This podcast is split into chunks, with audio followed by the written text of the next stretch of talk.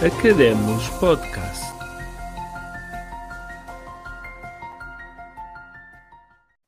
Olá, bem-vindos ao Academos Podcast. Eu sou o vosso anfitrião, Samuel Mateus, e já estamos na segunda temporada.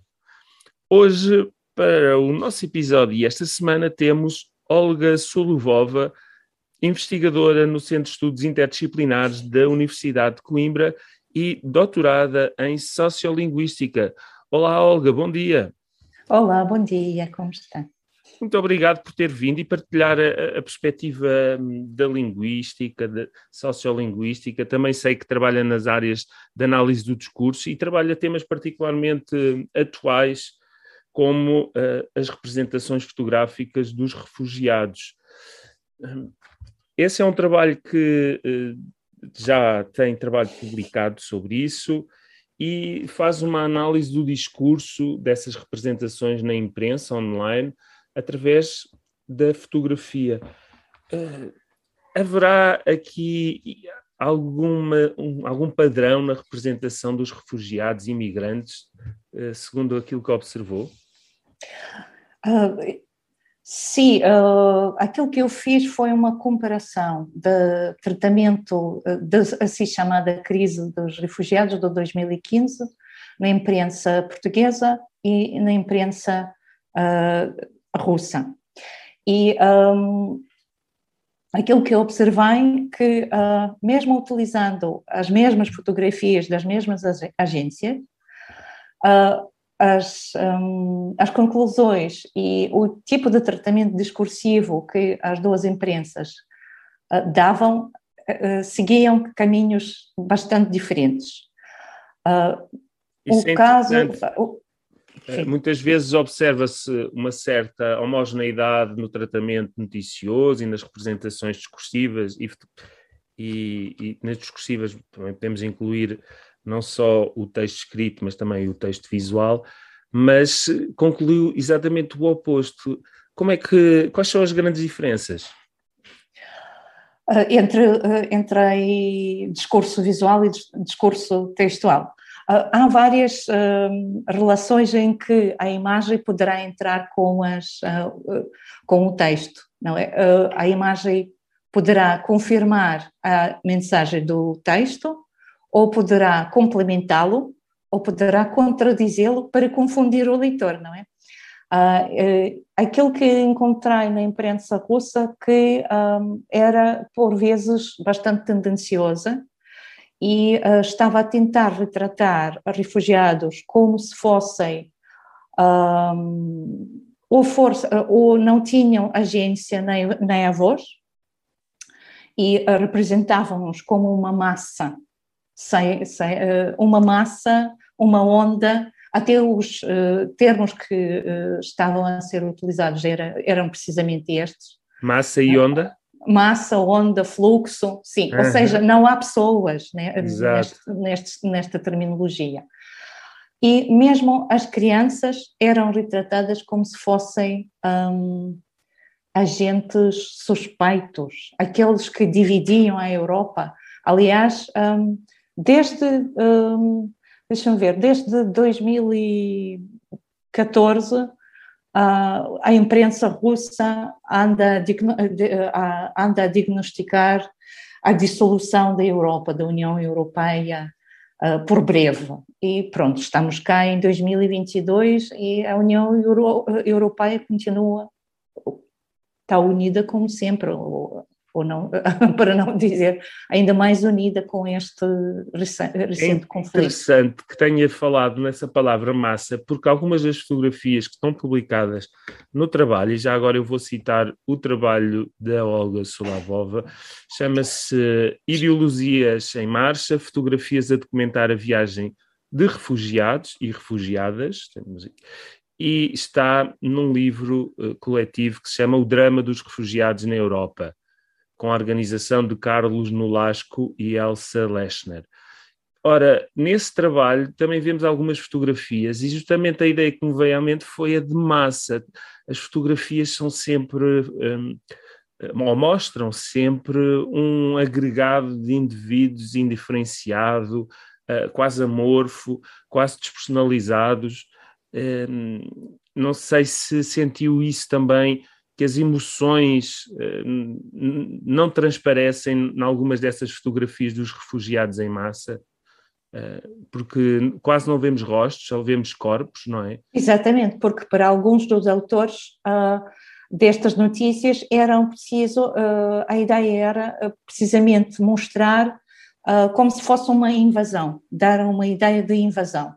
E eh, invasores não nos interessam muito se eles têm rostos ou eles uh, vi, vieram para aqui para nos invadir. A ideia era essa. Só que aquilo que eu tinha notado também um, era uma tentativa de representar essas massas de perspectiva bíblica, como se fosse exodo, êxodo, uhum. é?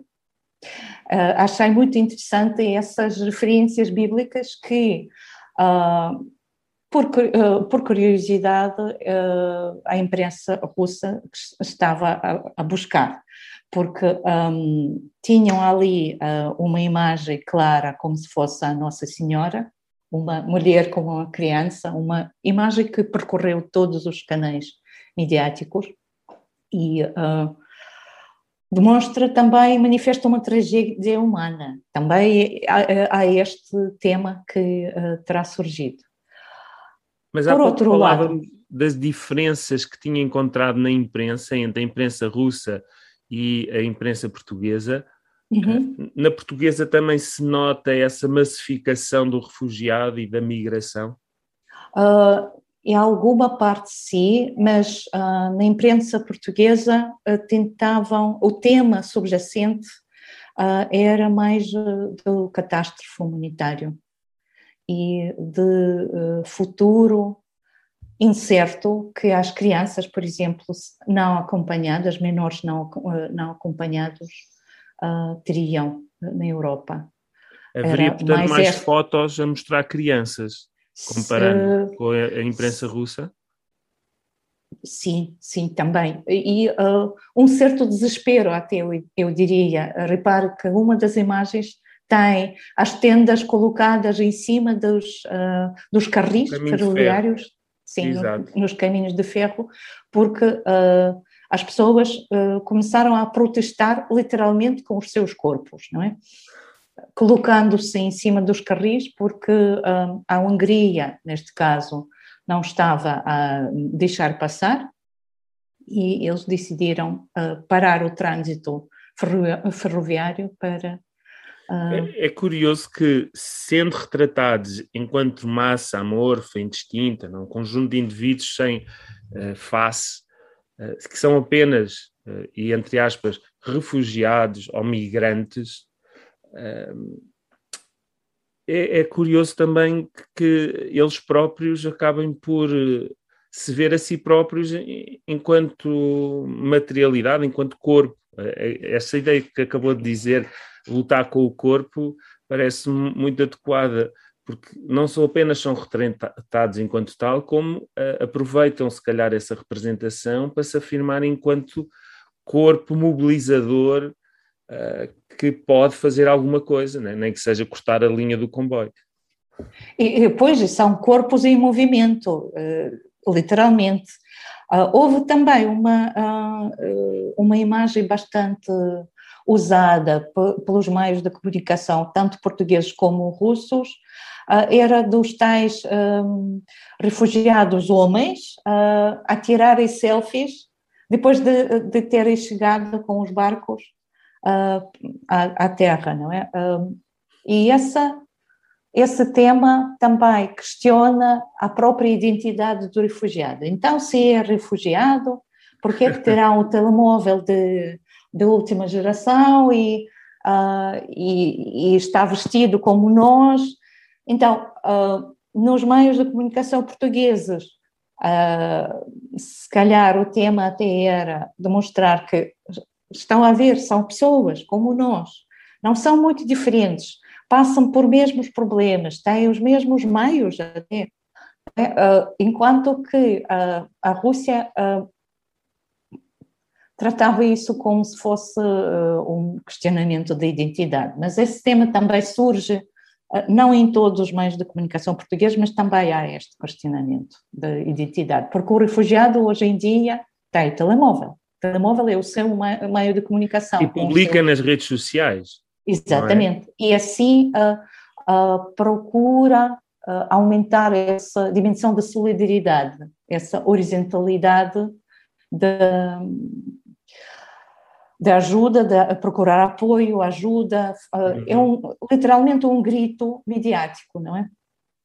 Sim, e é um grito que parte da iniciativa de cada um desses refugiados e, não tanto de uma instituição externa como a imprensa.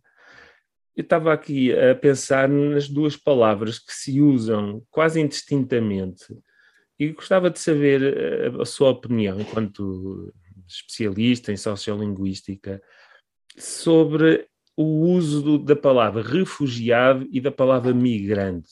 São duas realidades distintas, contudo, eh, na imprensa, e quando falo aqui de imprensa, estou a incluir também os meios noticiosos da televisão e da rádio e online, mas parece que as, os jornais acabam por tornar indistintas estas designações. Umas vezes usam refugiados, outras vezes para a mesma realidade já usam migrantes.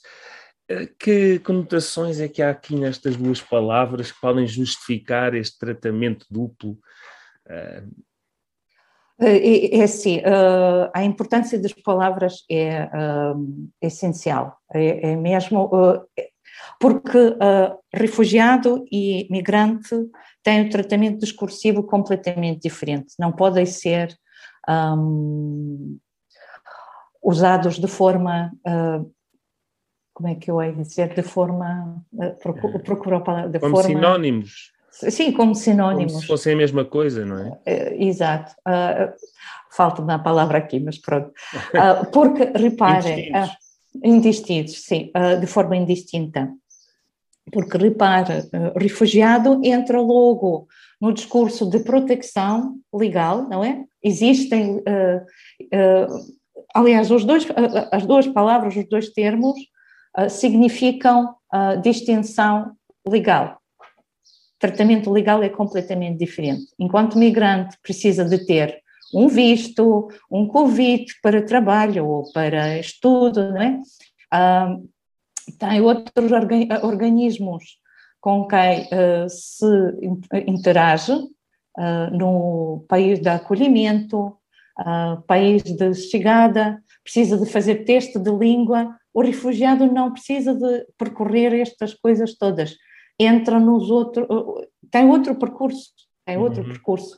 Só que para os jornalistas, para não repetir, eles misturam as palavras, criando essa confusão legal e discursiva, e um, o que acaba por criar, uh, questionar essa identidade da pessoa para um, nós temos a imagem do refugiado como se fosse uma pessoa que foge uh, foge de, de sim etimologicamente de um desastre refugiado sim. vai buscar a, a, raiz a, fugir ao verbo fugir fugir claro, exatamente é? creio eu embora não seja especialista em linguística enquanto que migrante uh, vai do migrar uh, Migrar significa ter vontade ou ter é, necessidade exato. de, não é? Uh, portanto, são duas são... palavras muito diferentes. Exato, exato. E, e o, o, facto de, dos jornalistas identificarem certos fluxos migratórios como uh, migrantes ou como refugiados uh, pode já subentender uma interpretação acerca até da própria autonomia, da própria capacidade desses indivíduos serem sujeitos. Não? Uma coisa é ser sujeito da sua ação e decidir migrar, Exatamente. outra coisa é estar assujeitado àquela situação em que se torna refugiado, não por sua vontade própria, mas pelas circunstâncias. Exatamente.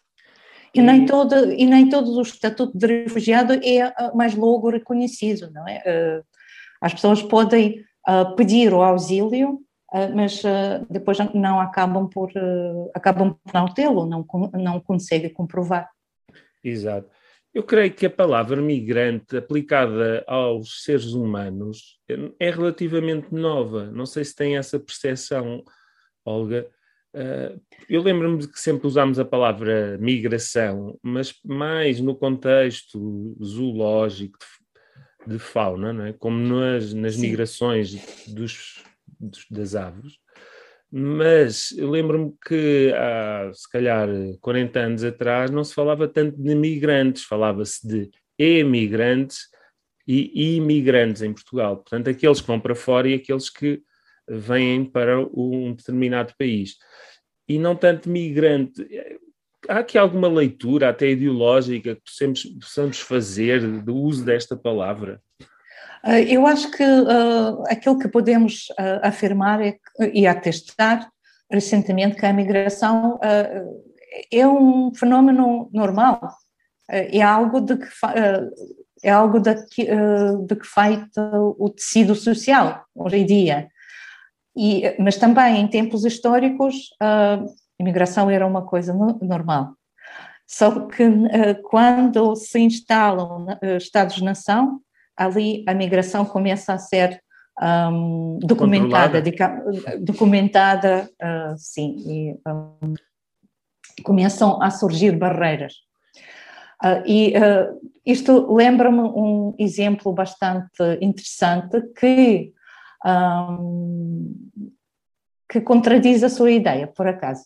Então Porque, vamos a ele.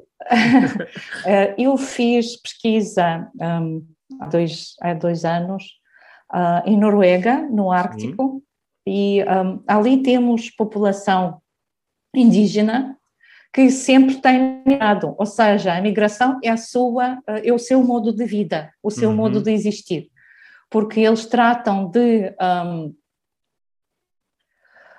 reindeer, uh, não, Diga não sei a palavra, diga? Pode dizer em inglês, se preferir. Uh, reindeer é o. Uh, uh, são. Reindeer? Viados? Sim. Viados, sim, sim, viados. Eles fazem a sua vida uh, a acompanhar viados, a pescar salmão e outro peixe, e uh, eles tinham uh, estações sazonais. E naquela área onde eu fiz a pesquisa, que hoje em dia está situada numa fronteira trilateral entre a Noruega, a Rússia e a Finlândia, não houve fronteiras. Eles, ah, eles viajavam quando precisavam, tinham uma estação onde tinha mais, ah, mais alimentos para os veados. Então, uhum. instalavam-se ali. Depois, noutra altura, tinham mais peixe noutra, uh, noutra, estação, noutra estação do ano. Então, viajavam para lá. Só em século XIX, em 1826, quando a fronteira da Noruega se instalou ali, uh, uh, quando os Estados dividiram aquele uh, território, os Sami começaram a ter problemas porque eles não conseguiam atravessar as fronteiras e o seu modo de vida precisava de ser mudado. Portanto, eu diria que a imigração sempre fazia uh, parte do, do modo de existir. Sim, eu não estava a dizer que não fazia, naturalmente isso é um facto cultural. Uh, estava mais a referir à palavra migrante, pelo menos na língua portuguesa, que, e é só uma impressão, posso estar errado, que me pareceu que é mais recente, o seu uso corrente e coloquial é mais recente. Antes eu ouvia muito mais falar de imigrante e de imigrante do que propriamente apenas migrante. E, e a realidade, se calhar, já existia, mas. Eh, Percebi a sua ideia, imprensa... ou seja, ou seja uh, uh, aquilo que está a tentar dizer, corrija-me se eu estiver errada, uh, procuravam indicar a direção, não é? Emigrar é. e imigrar, não é? Isso. Porque precisamente as fronteiras eram menos porosas Okay. Eh, era eh, necessário uh, destacar, identificar o tipo de imigração. Aquilo que uh, o, o, termo mais recente, se calhar, seria a mobilidade. Isso uhum. é, é mais recente, porque mobilidade pode ser uh, também vista como digital, não é? aplicações móveis, nós movemos-nos agora em espaço digital. O Samuel está agora em Madeira, está na Madeira, está a falar comigo em Coimbra. Portanto, isto é uma Exato. mobilidade, é uma, uma troca de, é de informações. E temos os nómadas digitais que se caracterizam por trabalhar à distância e por variarem os seus destinos. Exatamente, há muitos profissionais que uh, procuram tra uh, trabalhar num Estado, uh, num país, enquanto fisicamente estão Exato. noutro. Isso é completamente normal hoje em dia. Agora, mudando de assunto, embora ainda sobre sociolinguística, diria, eu gostava de ter aqui a, a sua visão, não, não, só enquanto investigadora que nasceu na Rússia, mas que está há muitos anos em Portugal e que tem esta dupla visão da, da cultura portuguesa e da cultura russa. A imprensa hum, russa, pelo menos foram as notícias que nos chegaram aqui a, Portugal e à Europa, hum, estava a usar uma designação para hum, o conflito com a Ucrânia que, de operações especiais, e foi assim que foi denominado a Operação Especial junto da fronteira da Ucrânia. Em vez, por exemplo, da palavra invasão, ou em vez da palavra guerra, que é aquela que tem sido mais utilizada na imprensa europeia. Isto, esta escolha de palavras uh, não é com certeza inocente, mas uh, como é que nós podemos olhar para estas escolhas terminológicas sobre a mesma realidade? Ah uh, mais uma vez por todas, um, a escolha é uh, ideológica, mas ela uhum. também tem implicações uh, legais para a Rússia enquanto Estado. Porque se a Rússia admitir que é, é uma invasão, então a Rússia torna-se logo um agressor, não é, não uhum. é verdade? não pode admitir isso, porque uh, na, na, ideologia do, do regime, aquilo que está a acontecer é uma uh, operação militar oficial pela libertação da população russófona daquelas regiões. Ah. está a ver? Portanto, é Estou, uma diferença eu, eu sei. não é? mas é, o que é curioso é, é que, é que se partiria desse pressuposto de que seria um, um apoio às, um, à autoproclamada República do Donbass e, portanto, aos separatistas, uhum. Mas a verdade é que já chegou a Kiev e, e, portanto, não sei se é apenas isso, não é? Mas é ah, interessante como as palavras servem para justificar a política e os atos. É? Precisamente. Uh, o, uh, aliás, o, o slogan uh, Não à Guerra hoje em dia é proibido na Rússia, as pessoas ficam presas se, se, proclamar, se, se proclamarem publicamente contra a guerra. Ou, ou seja, eu já cometi não sei quantos, quantas infrações. e as pessoas procuram, mesmo assim, protestar Uh, e é curioso uh, as maneiras, as formas como eles, uh, como, como, eles façam. por exemplo, temos pessoas que saem para a rua com uma folha branca e ficam presas. É só por terem a folha branca? Sim.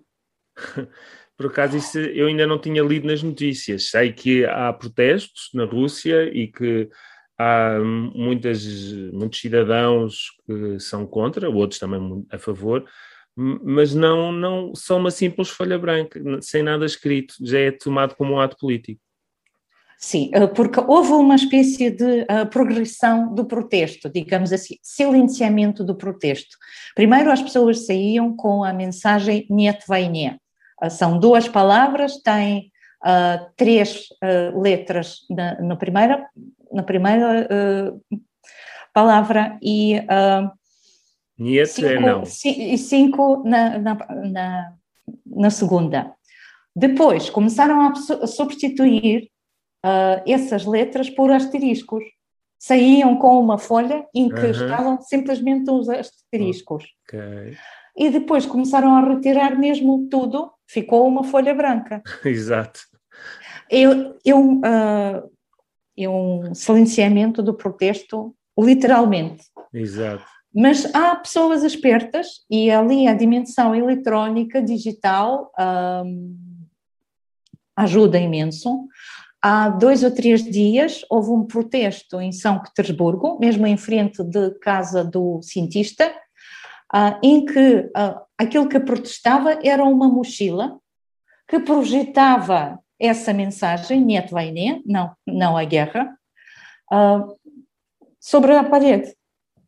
Ah, há e outras as, maneiras. Sim, há várias maneiras de protestar e ainda bem uh, que estas maneiras existem. Existe também, houve também uma um, artista, uh, uma, uma artista uh, plástica, que fez protesto através das. Um, daquelas coisas que se colocam com os preços nos supermercados, ela Sim. substituía essa, essas, essa hum. informação, essas etiquetas, Sim. com informação sobre a guerra na Ucrânia. Ah. Tantas, tantos civis uh, mortos, tantos soldados desaparecidos, Exato. e ficou presa. Foi, foi uma situação muito recente. Muito bem. Agora, quando, eu... Ou seja, quando, quando não é possível fazer protesto de modo aberto, faz-se destes, uh, destas de formas. Modos. E só para aqui terminarmos, eu gostava ainda de falar de, outra, de, de outro dos seus trabalhos que, que, também tem sido objeto da sua preocupação, que tem a ver com uma sociolinguística do espaço urbano ou uma, como diz aqui num dos seus trabalhos, Urban Semiotic Landscape o direito a dizer na cidade. Uh, qual é a intenção uh, por trás deste trabalho? Um, primeiro, porque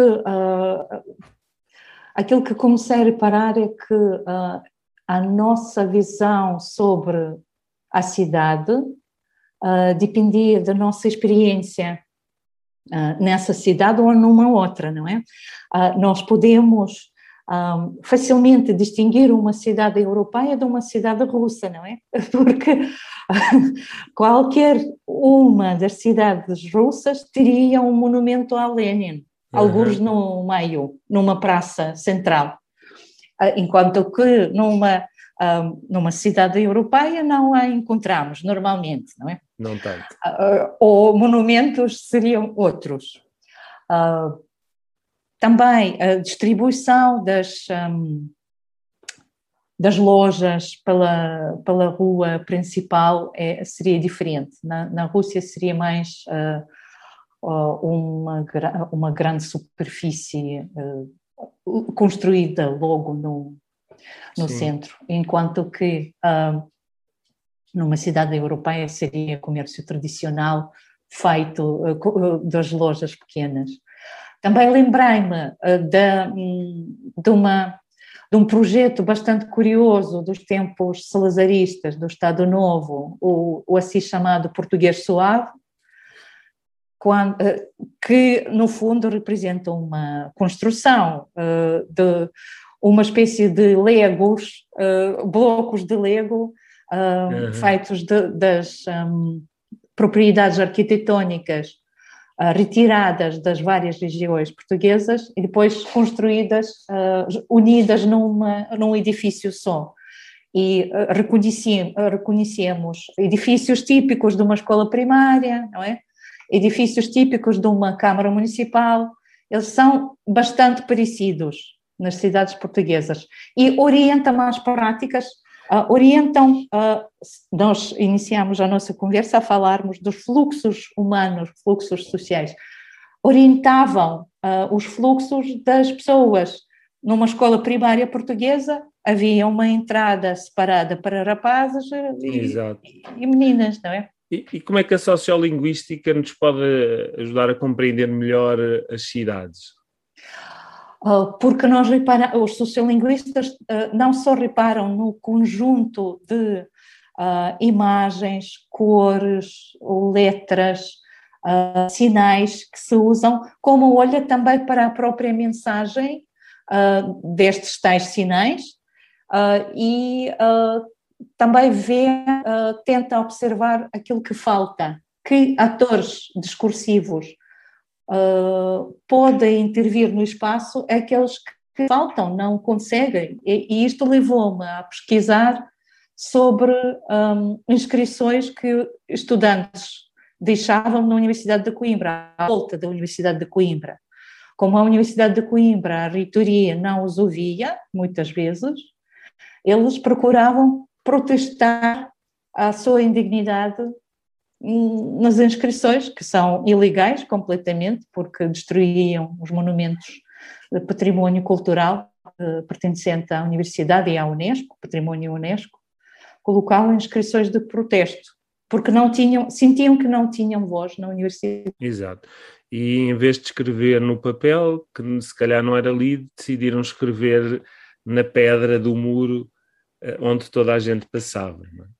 Mas também uh, criavam cartazes e uh, escreviam mensagens não só manuscritas, mas impressas, o que leva a algum planeamento. Comunica procuravam comunicar com os seus pares nos outros países, como na Espanha, por exemplo, encontramos mensagens de protestos feministas e uh, ecológicas uhum. que uh, procuram utilizar as mesmas cores que uh, estas mensagens utilizam em Espanha ou, não sei, na França. Muito bem. O nosso tempo está a chegar ao fim. Olga, alguma coisa para sintetizar? Onde é que podemos ler o seu trabalho? Basta pesquisar online? Uh, sim, basta ver o Google Scholar, é bastante completo. Uh, e uh, penso que sou a única Olga Solovova em Portugal para já. Possivelmente, ou pelo menos nas ciências sociais humanas, creio que será, foi muito fácil de, de chegar ao seu trabalho. Muito obrigado, Olga, por, por esta conversa, onde viajamos também, através de palavras, não foi? não foi falámos apenas de migração, mas falámos de várias paisagens russas e portuguesas. E, e norueguesas. E norueguesas, estava-me a esquecer também. E, e, e, e isto, a nossa conversa lembra-nos da importância que é eh, pensar também a forma como nos expressamos e como os discursos eh, fazem parte daquilo que é o tecido social. muito obrigado, então, eh, Olga, foi um prazer. Quanto a nós, ouvintes, já sabem, todas as semanas um episódio e já estamos na temporada 2. Esperem para a próxima semana e temos novas conversas. Até lá, bons podcasts, boas leituras.